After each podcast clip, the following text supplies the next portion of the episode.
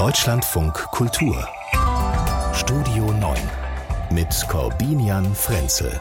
Zu Gast ist Sophie Schönberger, Professorin für öffentliches Recht, Kunst und Kulturrecht an der Heinrich-Heine-Universität in Düsseldorf, Autorin verschiedener Bücher, zuletzt gemeinsam mit ihrem Mann geschrieben, das Buch über die Reichsbürger, Ermächtigungsversuche einer gespenstischen Bewegung. Und heute ist sie zugeschaltet aus Düsseldorf.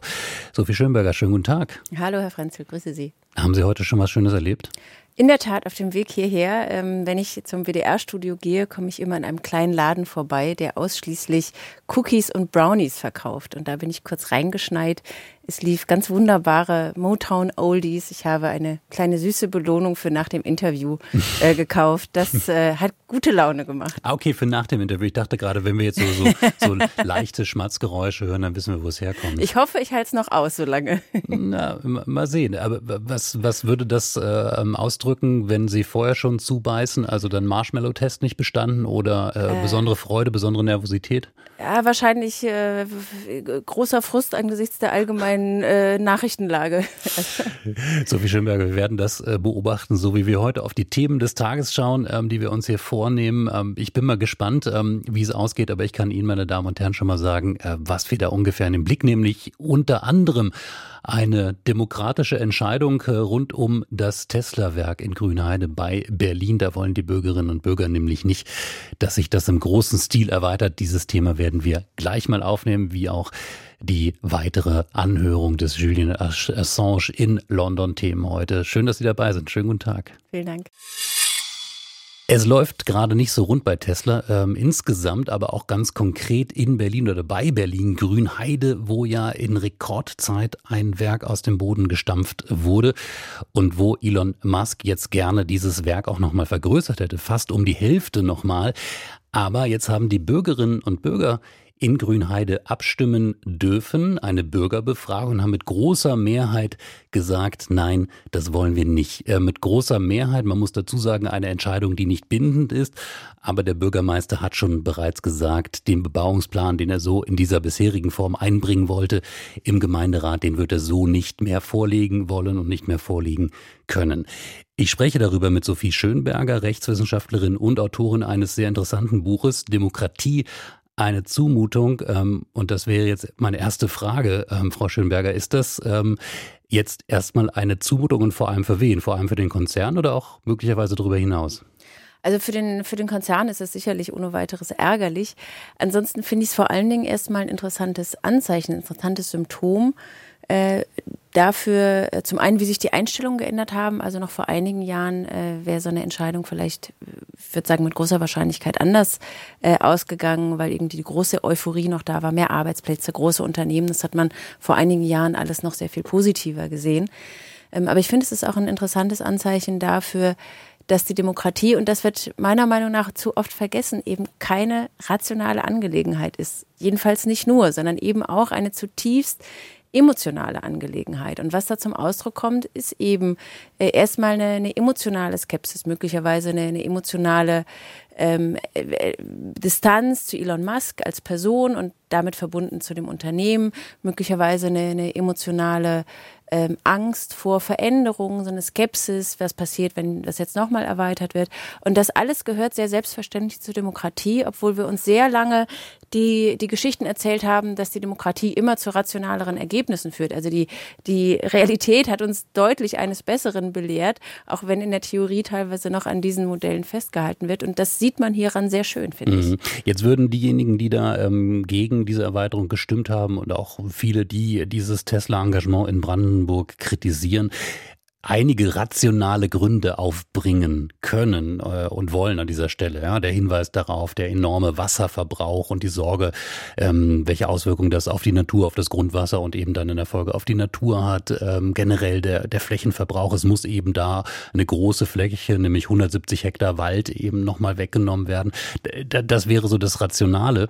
Wobei man aber natürlich auch, äh, wenn man in die Details schaut, ähm, sehen kann, wofür wird das oder soll das benutzt werden, diese ganze Fläche, unter anderem um einen Güterbahnhof zu bauen, damit nicht mehr so viel über die ähm, Straße, also mit Lkw dahin transportiert werden soll. Unter anderem eben auch sollen Lagerhallen gebaut werden, damit man nicht mehr so abhängig ist äh, von Weltwirtschaftslagen, Lieferketten.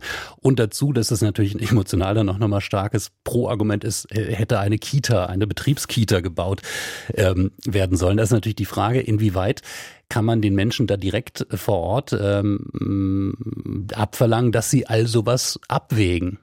Das, das ist eben immer genau das Problem bei diesen direktdemokratischen Entscheidungen. Also ich will die Entscheidung auch gar nicht jetzt per se als irrational äh, geißeln. Es sind bei solchen Dingen immer ganz, ganz viele Faktoren, äh, die eine Rolle spielen, die dafür sprechen können, die dagegen sprechen können.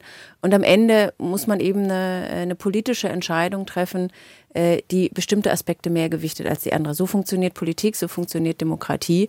Ähm, auch wenn häufig äh, ist die Politik so ein bisschen versucht wird, einfacher zu machen. So nach dem Motto, es gibt doch die eine rationale Entscheidung und es ist doch klar, dass wir das so machen müssen. Nein, es ist gar nicht klar. Also Wasserverbrauch gegen Kita-Platz und gegen Güterbahnhof, das kann ich nicht rational äh, mit dem Verstand abwägen, sondern das sind immer auch emotionale Entscheidungen.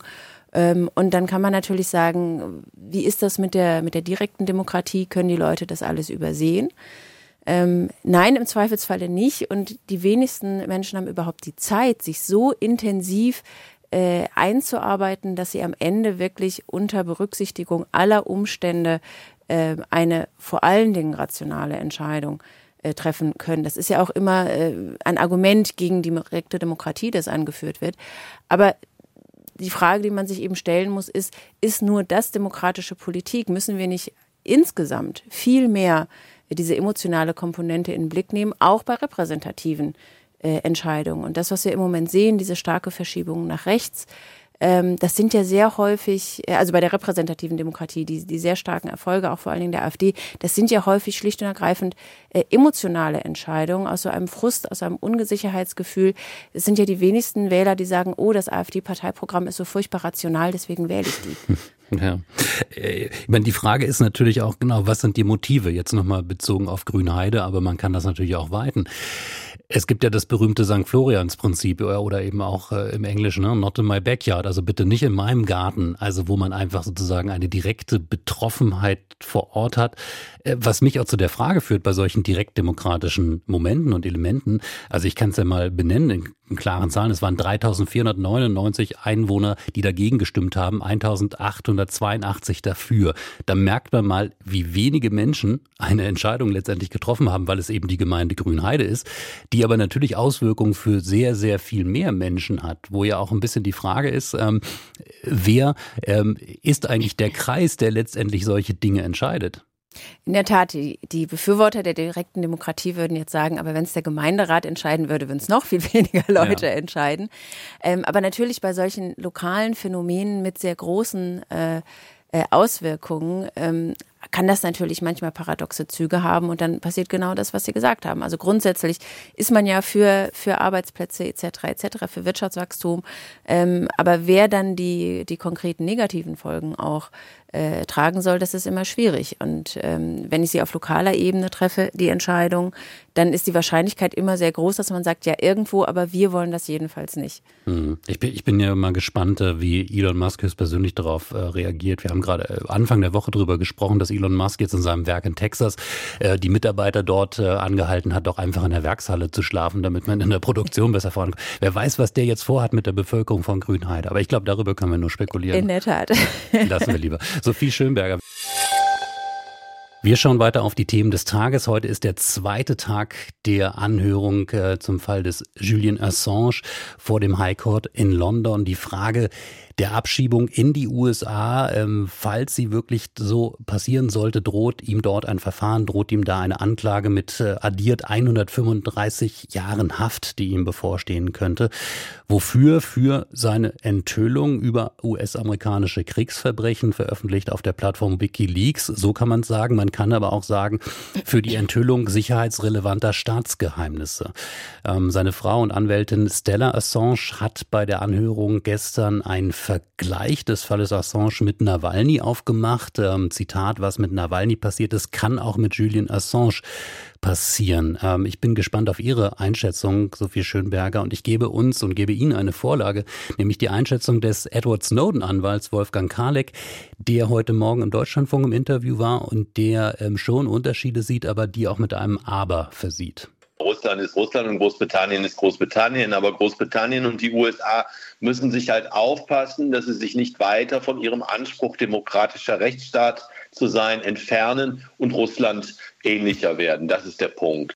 Sophie Schönberger, sehen Sie ähm, die Gefahr dieser Entfernung? Ähm, gut, also bestimmte Entfernungen von, äh, von dem, was wir als, als rechtsstaatliche Mindeststandards sehen, äh, ansehen, das, das sehen wir im Grunde seit dem 11. September. Und äh, da hat, haben wir viele Enthüllungen über die USA mitbekommen, die uns schockiert haben und die, die sehr weit weg sind von dem, äh, was eigentlich ein, ein demokratischer Rechtsstaat machen sollte. Ich würde auch sehr stark zurückschrecken äh, vor dem Vergleich mit Russland. Ich denke, das ist, äh, das ist bei weitem nicht dasselbe, aber trotzdem äh, ist eben die, dieser große demokratische rechtsstaatliche Leuchtturm USA, wie das in den 80ern vielleicht wir alle noch geglaubt haben, hat doch deutliche, deutliche Knackse bekommen, das Bild. Mhm. Das heißt, was müsste denn ein Rechtsstaat wie Großbritannien an dieser Stelle idealerweise tun? Es ist ja zunächst erstmal eine Gerichtsentscheidung, äh, die Entscheidung des High Courts, aber dann ist es natürlich auch eine politische Entscheidung, eine solche Überstellung ähm, äh, des äh, Julian Assange müsste dann letztendlich ja durch die Regierung auch umgesetzt veranlasst werden. Sollte man das besser lassen?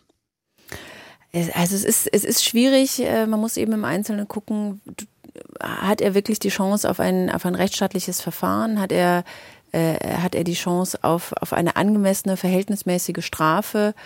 Ähm, ich würde sagen, in, in groben Zügen ist ja der Rechtsstaat in den USA, äh, steht ja nicht in Frage, aber in, in diesem konkreten Fall, wenn es eben um, um diesen sicherheitsrelevanten Bereich geht, da ist in den USA eben doch einiges möglich, äh, was, was unseren Standards nicht entspricht und was uns, äh, was uns sehr erschreckt. Also ich nehme nicht an, dass sie Herrn Assange irgendwie nach Guantanamo stecken werden.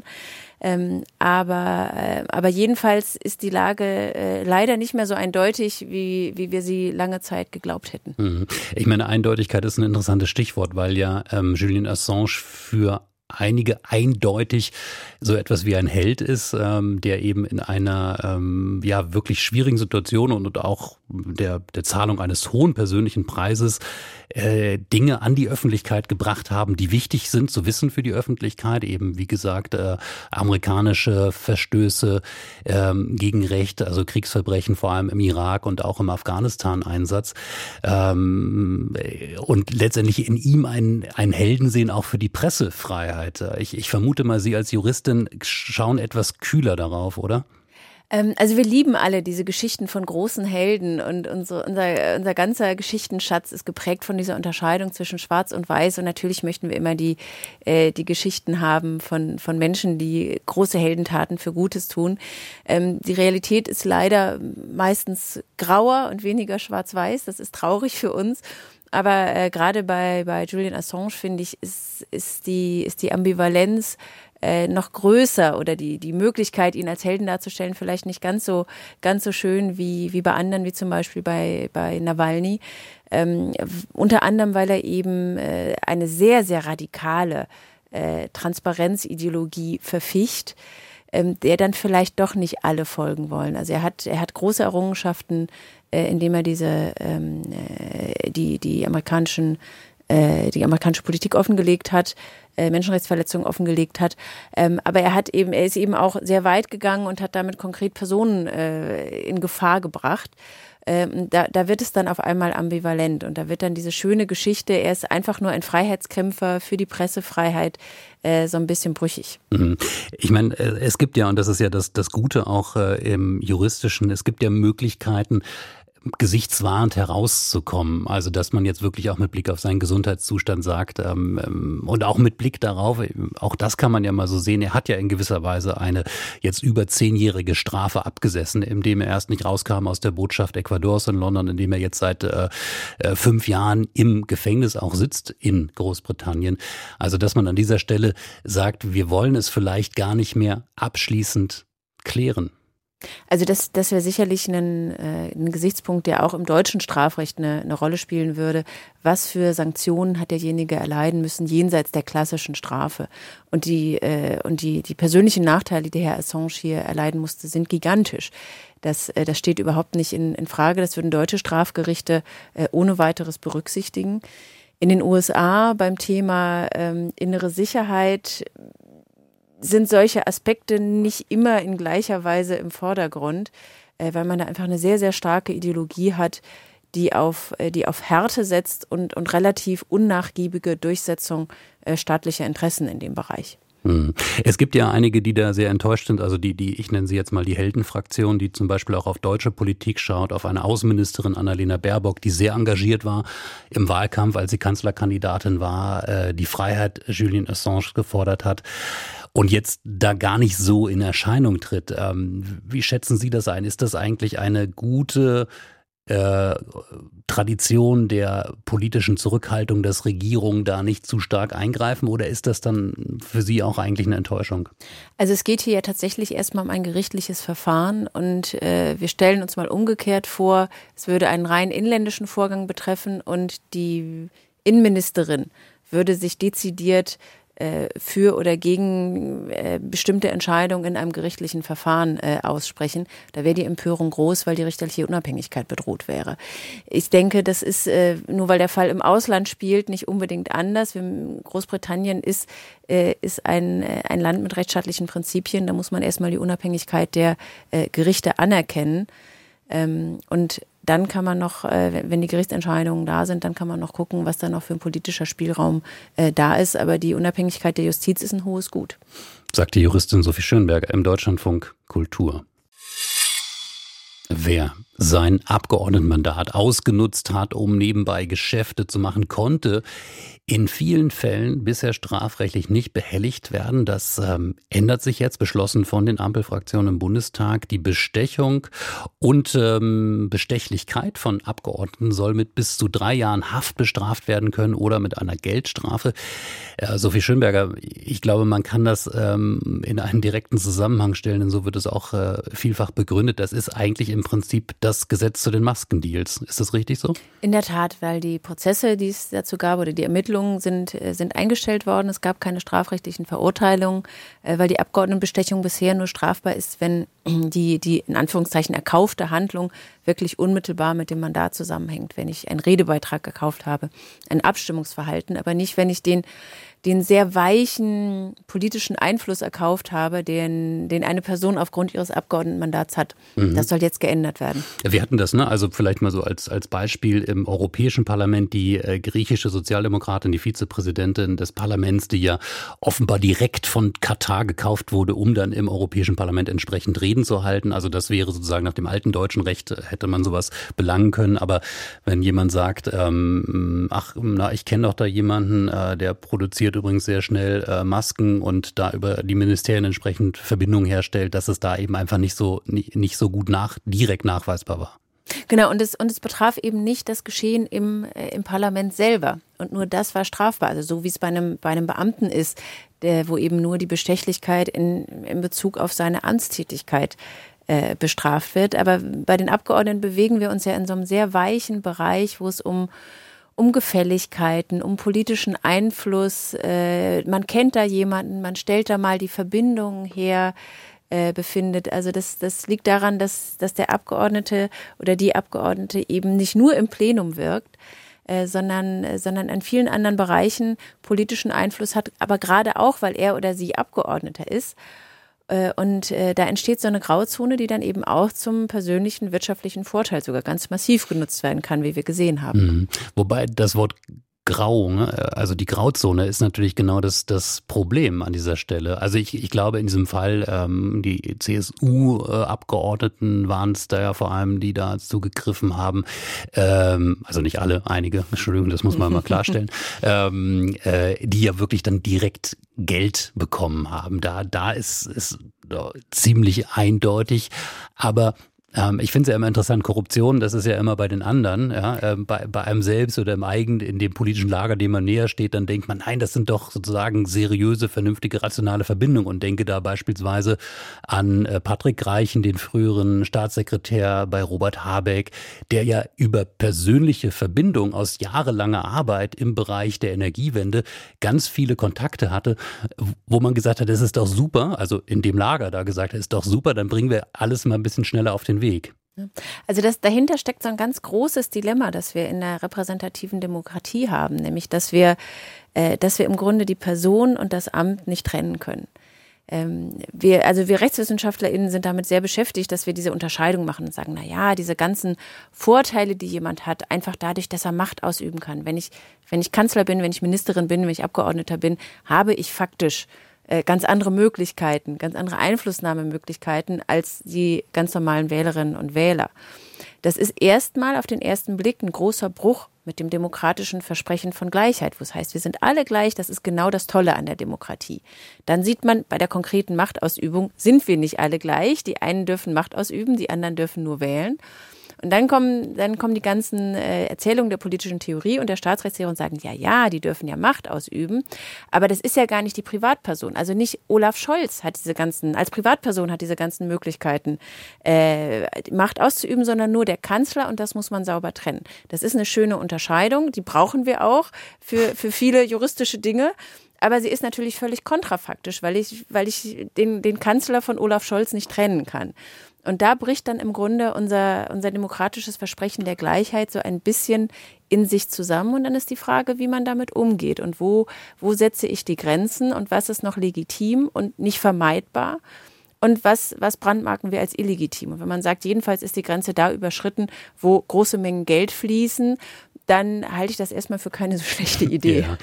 Ich meine, das ist ja wirklich ähm, so offensichtlich. Ähm, man wundert sich eigentlich, dass dann die Personen, die das in Anspruch genommen haben, ähm, sich dafür, ich, ich sage es mal moralisch, sich eigentlich nicht schämen dafür, dass sie das getan haben, also dass sie so bereit sind, das zu tun. Ich glaube wirklich, der schwierigere Bereich ist, wo man es selber gar nicht merkt. Also ich, für mich ist immer so diese Frage, immer wenn wir Korruptionsfälle und, und diese, in diesen Graubereichen der Politik haben, habe ich immer diese Prüffrage an mich selbst gestellt wo bist du eigentlich selbst korrumpierbar? Wie, wie sehr fängt man an, auch so eigene Rechtfertigungsmuster zu haben? Also für mich ist immer so dieses, dieses schöne Beispiel, ja, was druckt man bei der Arbeit aus? Ähm, und wie rechtfertigt man das? Weil man sagt, naja, ich habe ja auch schon zu Hause ganz viel für die Arbeit ausgedruckt. Ja. Ob man das dann immer noch so ganz genau wirklich gegenrechnet oder vielleicht auch irgendwann mal ähm, äh, da auch in eine Schieflage geraten könnte. Das ist jetzt wahrscheinlich bei so einem Stück Papier und, und ein bisschen Toner nicht so ein dramatisches Thema, aber es zeigt ja so ein bisschen das Grundproblem, dass man es immer erst äh, eigentlich sieht, wenn man außerhalb des Kreises steht. In der Tat. Und diese, diese Grauzonen und diese Übergangsbereiche, die, die gibt's überall, die gibt's im Arbeitsleben, ähm, weil wir eben keine Maschinen sind. Und weil wo immer wir sind, was immer wir machen, äh, wir nicht nur unsere Arbeitsstelle sind, sondern auch wir selber als Person. Äh, das ist, auch, das ist ja auch gerade das Charmante dran. Also man will ja keine Roboter haben, die Journalismus betreiben zum Beispiel. Aber damit kauft man sich eben alle schwierigen Abgrenzungsprobleme immer ein. Und dann ist die Frage, wo zieht man die Grenze? Sie ist jetzt bei der Abgeordnetenbestechung bisher relativ weit hinten gezogen und jetzt will die Ampel sie zumindest ein bisschen weiter nach vorne ziehen. Hm. Und ich ahne jetzt, dass wahrscheinlich hier das äh, Deutschland von Kulturcontrolling gleich mal gucken wird, äh, was so meine Ausdruckliste war. Ich, hm, ich, hoffe, ich kann es einigermaßen rechtfertigen. Sophie Schöberg, vielen Dank ähm, für diese Einordnung auch dieses Tagesthemas. Die Bestechlichkeit von Abgeordneten soll strenger bestraft werden. Das hat die Ampel jetzt beschlossen. Wir schauen auf die Themen des Tages. Ähm, wir schauen auf einen Strafprozess, der heute beginnt, der ähm, einem Fall, äh, einen Fall aufklären soll, der für einige Schlagzeilen gesorgt hat vor zwei Jahren, zweieinhalb Jahren mittlerweile. Der tödliche Schuss aus der Waffe des Alec Baldwin, des Schauspielers, ähm, auf dem Filmset für den Western Rust. Baldwin schoss und zwar ganz offenbar ohne dass er das wusste, mit scharfer Munition. Und diese scharfe Munition, die Kugel traf die Kamerafrau Haline Hutchins. Ähm, sie wurde getötet. Der Regisseur des Films wurde auch an der Schulter verletzt. Ähm, es sind trotz umfangreicher Ermittlungen noch weiterhin viele Fragen offen. Und nicht nur deshalb, aber auch deshalb sage ich gut, dass wir heute eine Juristin in der Sendung haben, ähm, Sophie Schönberger. Ähm, neben Baldwin muss ich jetzt vor allem die Waffenmeisterin dieses ähm, Filmsets verantworten, Hannah Guterres Reed, ähm, inwieweit sie dafür Verantwortung trägt. Und Sie haben ähm, vorab gesagt, ach ja, das ist ja das Einmaleins der Juristerei. Also bitte klären Sie auf. Ne, es ist, äh, bei solchen Fragen äh, geht es immer äh, zum einen um die Frage der Zurechnung und des Vorsatzes. Also bei Alec Baldwin zum Beispiel wird man keinen Vorsatz nachweisen können, weil er ja wohl gar nicht wusste, äh, dass die Waffe mit scharfer Munition geladen äh, war. Äh, dann fragt man, äh, hat er irgendwie fahrlässig gehandelt? Hätte er das nochmal überprüfen können oder müssen vor allen Dingen? Und äh, dann ist die Frage, wer war denn dafür verantwortlich? Wie konnte das passieren? Ähm, und hat da jemand ähm, seine, seine Sorgfaltspflicht nicht erfüllt. Wir, wir müssen ja davon ausgehen, dass niemand wollte, dass jemand äh, zu Schaden kommt, sondern dass es einfach ein Versehen war. Das, äh, das nennen wir dann Fahrlässigkeitsstrafbarkeit und da muss man eben ganz genau gucken, wie ist das passiert. Und, und wer hat da nicht sorgfältig gehandelt? Mhm. Also in der Tat, das ist auch die Anklage, äh, fahrlässige Tötung an die Adresse der Waffenmeisterin. Ähm, wenn sie schuldig gesprochen wird, dann könnten das äh, bis zu 18 Monate Haft sein, die sie dafür bekommt. Ich habe ja eine, die ist im Prinzip eigentlich eine vorjuristische Frage und die führt uns wahrscheinlich eher wieder in das gesellschaftliche Klima der USA. Warum überhaupt es möglich ist an einem Filmset, dass da scharfe Munition ist? Also wer braucht denn scharfe Munition an einem Filmset? Das ist mir tatsächlich auch sehr, sehr rätselhaft. Ähm, es ist ja noch nicht so ganz aufgeklärt, wie es eigentlich dazu gekommen ist, aber das Verhältnis äh, zu Waffen in den USA ist eben, ist eben ein sehr, sehr anderes.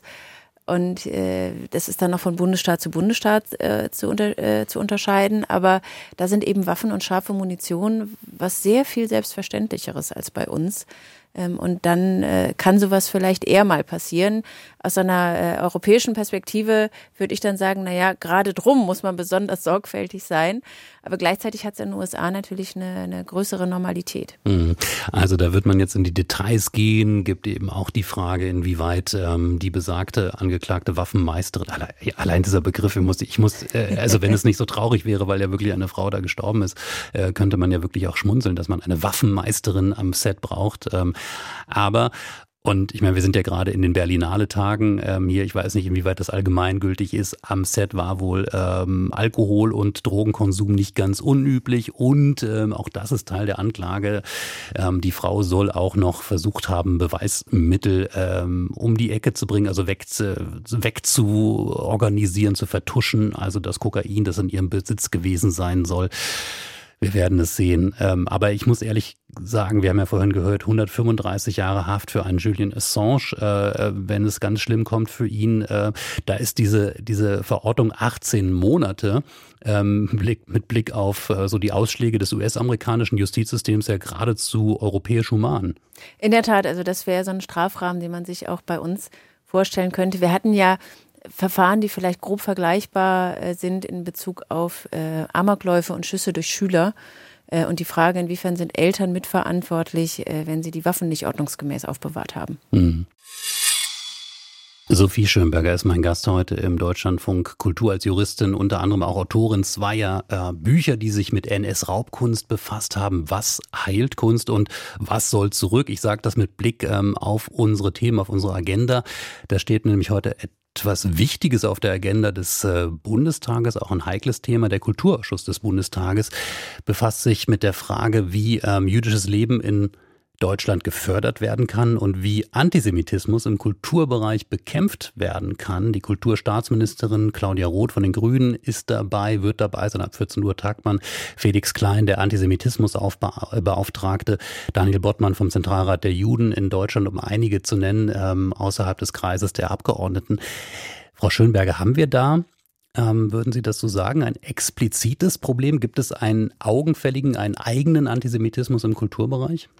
Da bin ich jetzt äh, die Falsche, um, um Ihnen einen, einen empirisch sicheren Befund geben zu können. Aber ich glaube, im Kulturbereich ähm, haben wir das, das besondere Problem, dass wir in weiten Teilen immer noch äh, die Kunst und die Kultur einfach für was Heeres, für was Schönes, für was Großartiges äh, halten und deswegen besonders erschreckt sind, wenn sich da dieselben Abgründe auftun, äh, die sich überall in der Gesellschaft äh, auftun. Und das ist extrem schwer auszuhalten. Hm. Ich meine, die Frage ist eben, ob es dieselben Abgründe sind oder ob sie einfach nochmal stärker ähm, ausfallen, stärker auffallen, ja, vielleicht aufgrund ähm, dieses, äh, dieser Erwartungshaltung, die Sie dargestellt haben. Aber ich glaube, was viele auch mh, hm, bemerkt haben, was viele gestört hat, dass es ähm, ein Schweigen gab von sonst so aussagefreudigen Menschen, also äh, von Künstlerinnen und Künstlern, die sich häufig in Erklärungen gegen, gegen das Leid der Welt engagieren, aber eben sehr leise waren nach dem 7. Oktober.